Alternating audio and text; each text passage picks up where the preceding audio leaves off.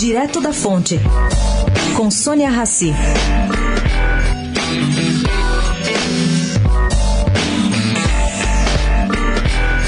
Gente, enquanto Paulo Maluf aguarda na papuda a tentativa dos advogados para mudar de regime de prisão, seus familiares acreditam que aumentou a possibilidade do inventário de sua mãe, que se arrasta há 29 anos, ser finalmente concluído. Ele corre na décima vara da família em São Paulo.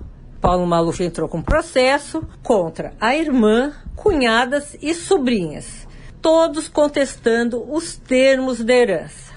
Para vocês terem uma ideia, em 2016, só o espólio imobiliário de Dona Maria Stefano Maluf ocupava o terceiro posto no ranking da cidade. Seus 19 imóveis valiam quase 450 milhões de reais. Isso fora todo o resto que Dona Maria tem pela cidade em outras atividades. É muito dinheiro.